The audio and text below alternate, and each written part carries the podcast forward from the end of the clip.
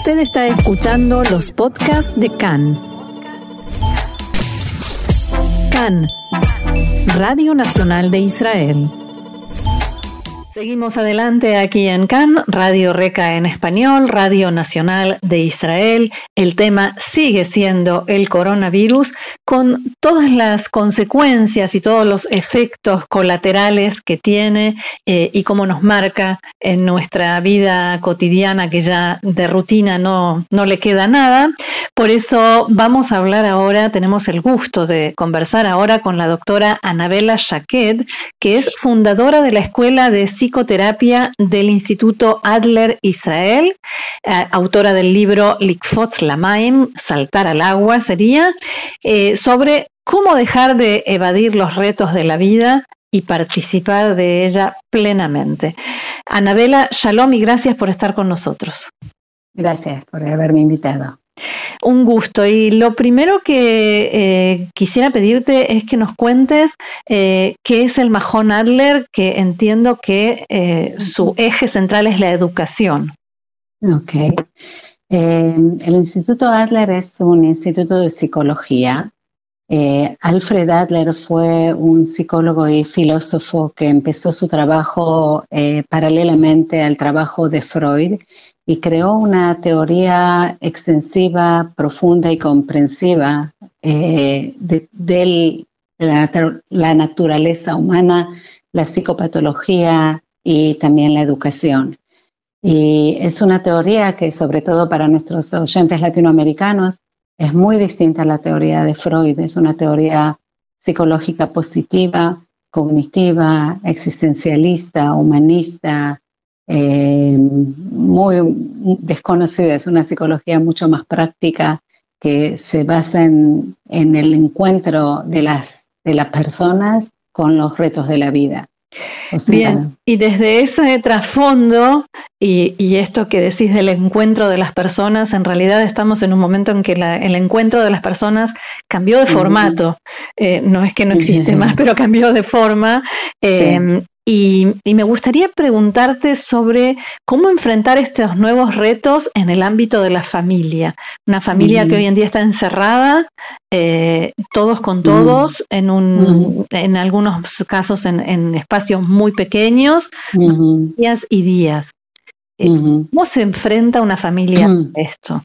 Sí, lo primero que nosotros tenemos que es estamos enfrentando una realidad muy distinta a la conocida y por eso lo primero es reorganizarse. Eh, ya entendemos que esto va a durar y tenemos que organizarnos para hacer dos cosas, concentrarnos a la vez en una, cómo pasar día a día, o sea, crear una rutina que, que hace el trabajo para esta familia, y la otra es empezar a plantar las semillas de lo que queremos ver después de que esto termine.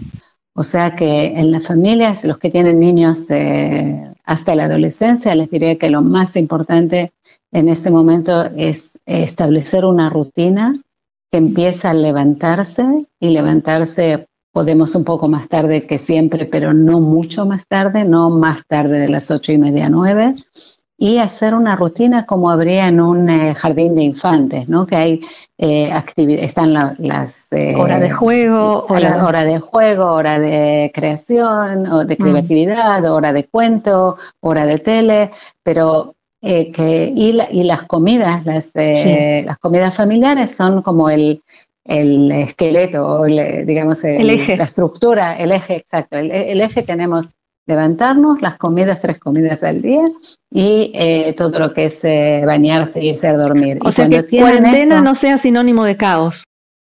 Exacto, exacto. No es que ahora nos levantamos y qué hacemos y cada uno hace lo que quiere.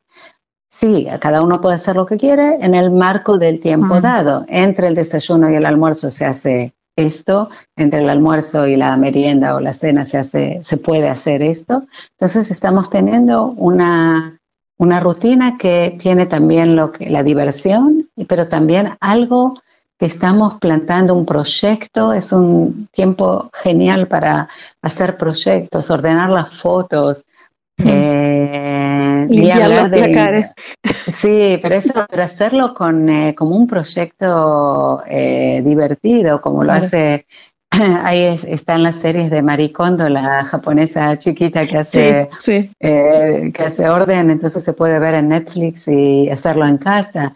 Pero también proyectos como aprender cosas por YouTube, eh, ver películas buenas, no solamente con los chicos no es tan importante, perdón, en este momento cuánto tiempo están en pantalla, sino qué es lo que están viendo en las pantallas. Y si traemos cosas de valor, entonces puede ser un tiempo buen usado.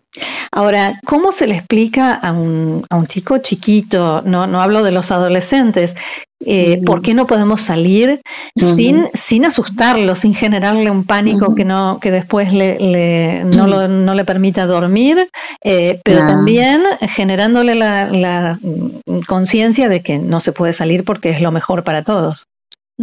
Exacto. Primero vamos a empezar por el final, que e, ese mensaje que nosotros no podemos salir porque es para el bien común, es un mensaje muy importante en la vida, es saber que nuestra salud y nuestro bienestar depende de los demás y el de los demás depende de nosotros. Entonces, esto es algo muy importante que a veces nos olvidamos y sobre todo últimamente con la, eh, el ambiente político que, que separa, que crea odio, que crea rivalidades, tenemos que entender que esto es una responsabilidad de todos. Entonces, lo que se le explica a un niño es muy explicarlo simplemente y directamente. A veces eh, hay enfermedades que se pasan, que se contagian, y como te pasó, generalmente hay un ejemplo, ¿no? Con un resfrío, con, eh, eh, ¿cómo se dice? Ababuot, se me olvidé. Eh, varicela. Viruela, viruela, varicela. Ese, si tuvieron esa enfermedad, se, pasó, se contagian y el cuerpo tiene eh, eh, no que anticuerpos. vas a hacer de traductora. Sí, sí, no hay problema. Ya muchos años en Israel. Anticuerpos. Eh, el, cuerpo tiene, el cuerpo tiene anticuerpos que ayudan a curarnos y a veces hay también remedios. Y en este caso hay gente más vulnerable y que a veces los anticuerpos no alcanzan para ayudarlos, entonces tenemos que tratar de que no se eh, no que no se contagien. Y por eso hay una, un distanciamiento, nos distanciamos y así nos protegemos a nosotros y a los demás. Y si ellos preguntan, pero nos vamos a enfermar, eh, ¿cómo se claro. Entonces decimos que la mayoría, la gran mayoría de la gente se va, eh, se va a curar y sobre todo los niños y que nosotros no sentimos en este momento peligro. Los niños, hay algo muy importante que tenemos que entender, que muchas veces los miedos de niños que son, eh, que empiezan en una forma, digamos, auténtica, por una, porque no sé, eh, eh. Porque se asustan, sí. Porque nos asustamos de algo, porque entendemos algunos de los peligros de la vida. Y entonces lo que tenemos que, que hacer lo que hacemos todos, más o menos, a veces bien y a veces un poco mal, es tratar de contener esos miedos para poder seguir funcionando, aunque tenemos esa, esa ansiedad de que cosas malas pueden pasar. Pero si un niño empieza a aumentar muchísimo el grado de ansiedad, eso generalmente, en punto de vista adleriano, quiere decir que el niño está eh, formando una forma de crear atención mm. por medio de los miedos. Entonces, los miedos tienen una, eh, una cualidad de que mandan como, como los brazos de un eh, pulpo, mm. que si el nene tiene miedo, pero toda la familia se organiza alrededor de ese miedo. Entonces ese miedo sigue creciendo, porque si un nene dice, mamá, tengo miedo de ir a mi cuarto y la mamá va con él, entonces, bueno, qué bárbaro, cada vez que tengo miedo, alguien viene conmigo, entonces me conviene tener muchos más miedos. Claro. Entonces, lo, que tenemos que hacer como padres, y lo que voy a decir algo es, un reto para, sobre todo para eh, gente que estudió o sabe algo de psicología para hispanoparlantes, que, que los niños tenemos que ver cuáles son los, eh, las ganancias del miedo y cortar las ganancias. Y cuando cortamos las ganancias secundarias del miedo, el beneficio secundario. El, el, beneficio secundario, entonces ya no vale la pena tener miedo. O sea, en el caso de que el niño dice, mamá, tengo miedo de ir a mi cuarto, vení conmigo, la respuesta de la madre tiene que ser, mira, ahora no puedo venir con vos al cuarto, pero si tenés miedo, quédate conmigo y si ya te quedas conmigo, vamos a limpiar un poco la cocina. y esta es la forma más rápida de achicar los miedos y que, y que tomen su eh, tamaño natural. Claro. Miedos agrandados generalmente es una forma de recibir atención eh, que es eh, una forma errónea de recibir atención. Ahora, en estos días mm, estamos todos muy pendientes de las noticias y nosotros, eh, los que nos dedicamos a las noticias, estamos tratando de ofrecer el máximo posible de información, sobre todo acerca de qué hay que hacer, qué no hay que hacer, cuáles son las nuevas instrucciones del gobierno y demás. en el ámbito familiar, ¿hasta qué punto es conveniente, por ejemplo, que los niños estén expuestos a toda esa información? Sí, esa es muy buena pregunta y, te le agradezco porque, como dijiste, ustedes crean las noticias. No, las transmitimos. que sí, crean las noticieros. Eh, es completamente contraproductivo ver todo el día noticias es las noticias, hay una vez al día hay una noticia muy dramática. Se encontró que una persona joven falleció de coronavirus, se encontró que el virus puede estar en el aire. Y esas noticias que van, eh, que no son del todo, eh, no sabemos eh, hasta cuánto sean confirmadas. confirmadas o, o es algo muy que una persona joven muera de corona, son muy pocos pero eso crea un pánico. Entonces, estar todo el tiempo con los números, con las atenciones, yo les, recomiendo eh, ver un noticiero por día, por ahí una vez más si quieren, eh, pero no sé por qué, porque no hay lo que hacer, ¿no? No es que estamos en casa y no tenemos que hacer nada más elegir un noticiero por día, por supuesto la televisión apagada, no noticias, nada, nada, nada. Eh, durante el día ver otras cosas, escuchar música, eh, porque eso eh, realmente nos llena de... tener información nos da una sensación de control, pero en este caso, en los casos cuando hay tragedias como esta, más información es más ansiedad que lleva a parálisis y lo que nosotros tenemos que hacer ahora es exactamente lo contrario. Tenemos que usar la mitad de nuestras fuerzas eh, físicas y psíquicas para, para tener una rutina buena, productiva, linda hoy y la mitad para empezar a, como dije, a, sembrar, a plantar las semillas de lo que queremos ver después. Si queremos ahora, si nos vemos un poco solos, si queremos aumentar nuestros eh, marcos sociales, bueno, este es el momento de buscar alguna red o algún grupo de apoyo o algo que me ayude a empezar a conectarme y a crear eh, a mantener viejas y crear nuevas relaciones eh, interpersonales. O sea que tenemos que tenemos que un pie en el presente y un pie en el futuro. Ahora, Sí, perdón. Sí, sí, bueno. Eh, otro elemento, además del exceso de información que, está muy presente en estos días, es la incertidumbre. Eh, y no solo a nivel de la salud, de quién se va a enfermar, quién, eh, quién va a estar en un estado más grave que otro, sino, por ejemplo, del trabajo, que es un elemento que tiene mucho peso en la vida familiar y que los padres pueden llegar a transmitir a, los más, a los más chicos ese miedo de qué va a pasar si no vuelvo a tener trabajo o cómo vamos a hacer para, para pagar el alquiler el mes que viene, que son miedos reales, concretos. Eh, ¿Cómo se maneja eso en el, ámbito familiar? Hoy en día que uno no puede eh, irse a tomar un café con un amigo y contarle sus penas. Eh, bueno, ahora se puede hacer un café y conectarse. claro, pero los chicos están ahí. Sí, están ahí, no están ahí, porque tenemos que usar, tenemos que entender, no es que ahora voy a tener tres horas libres eh, de los niños, pero sí, sí puedo tener 15 minutos. Si ellos están eh, jugando, dibujando, mirando la tele, yo puedo ir a hacer ese tipo de charla. Eh, hay gente que lo hace en el coche, mucha gente hace esas, eh, mm. bajan el coche y hacen esas eh, conversaciones más íntimas. Pero quiero dividir tu pregunta en dos. Primero, el asunto de la incertidumbre. nosotros vamos a seguir estando en incertidumbre por un tiempo bastante largo. Y nosotros como seres humanos no somos buenos con incertidumbre. Lo que nosotros queremos es controlar o saber o ubicarnos en, una, en un contexto en el cual podemos tener un, más control, más lo que yo puedo controlar y, lo que no puedo controlar.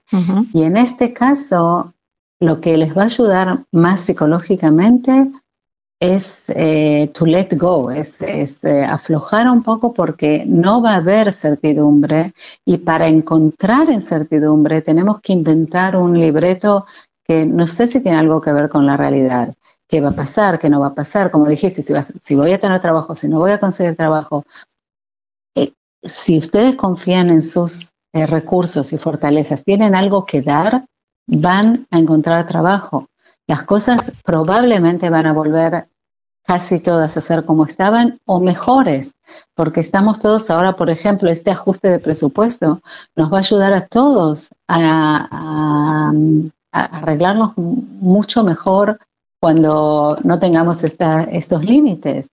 Podemos aprender muchísimo ahora y pidan ayuda también con el asunto del, como dijiste, del alquiler. Hay mucha gente que ayuda, que, que baja los precios, que posterga los pagos.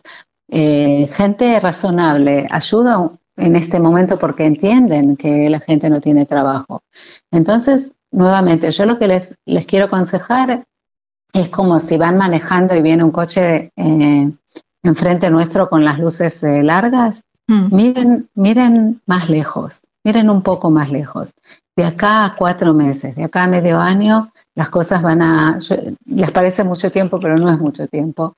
Eh, vamos a ver cómo puedo salir de esto en otra forma, qué puedo aprender en la vida o de mí mismo o de mi familia que me va a ayudar a vivir no como antes, mejor, hmm. como individual, como familia y como sociedad. Y, ahora, sí, y quiero decir también que hay muchísimas, muchísimas ahora, yo estoy dando conferencias.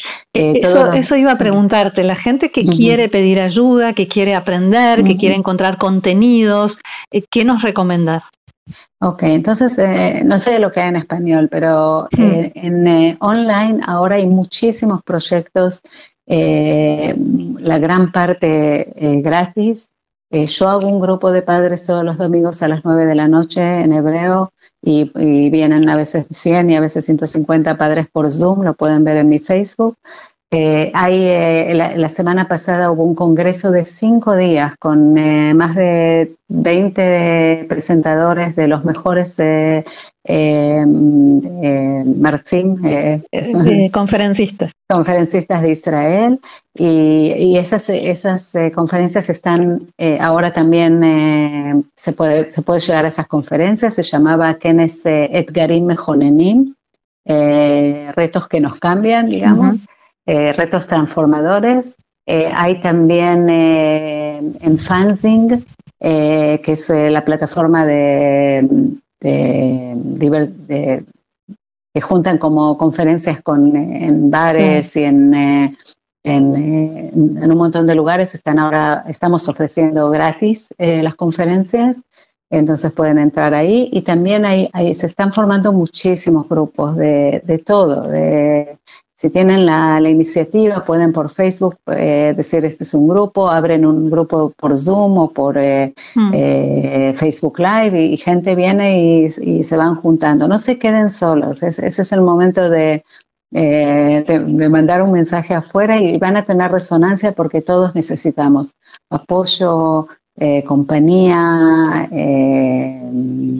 ánimo, animar. En el formato que sea en el formato que sea. Yo, como muchos, muchos de nuestros oyentes, por supuesto, yo pensé que a mi edad avanzada nunca voy a tener que trabajar online, que yo hasta el fin de mi vida voy a recibir eh, pacientes y voy a dar conferencias, pero, pero ahora ya estoy, estoy dos semanas en esto y, hago todo, todo online, todo, las, sesiones, las, eh, todo. Muy bien. Doctora Anabela Shaken, fundadora de la Escuela de Psicoterapia del Instituto Adler Israel. Muchísimas gracias, no solo por esta conversación, sino por estos eh, excelentes consejos y esta guía eh, que nos has dado. Y no tengas duda de que no será la última vez que te llamemos. Muchas gracias. Un gusto. Shalom. Shalom.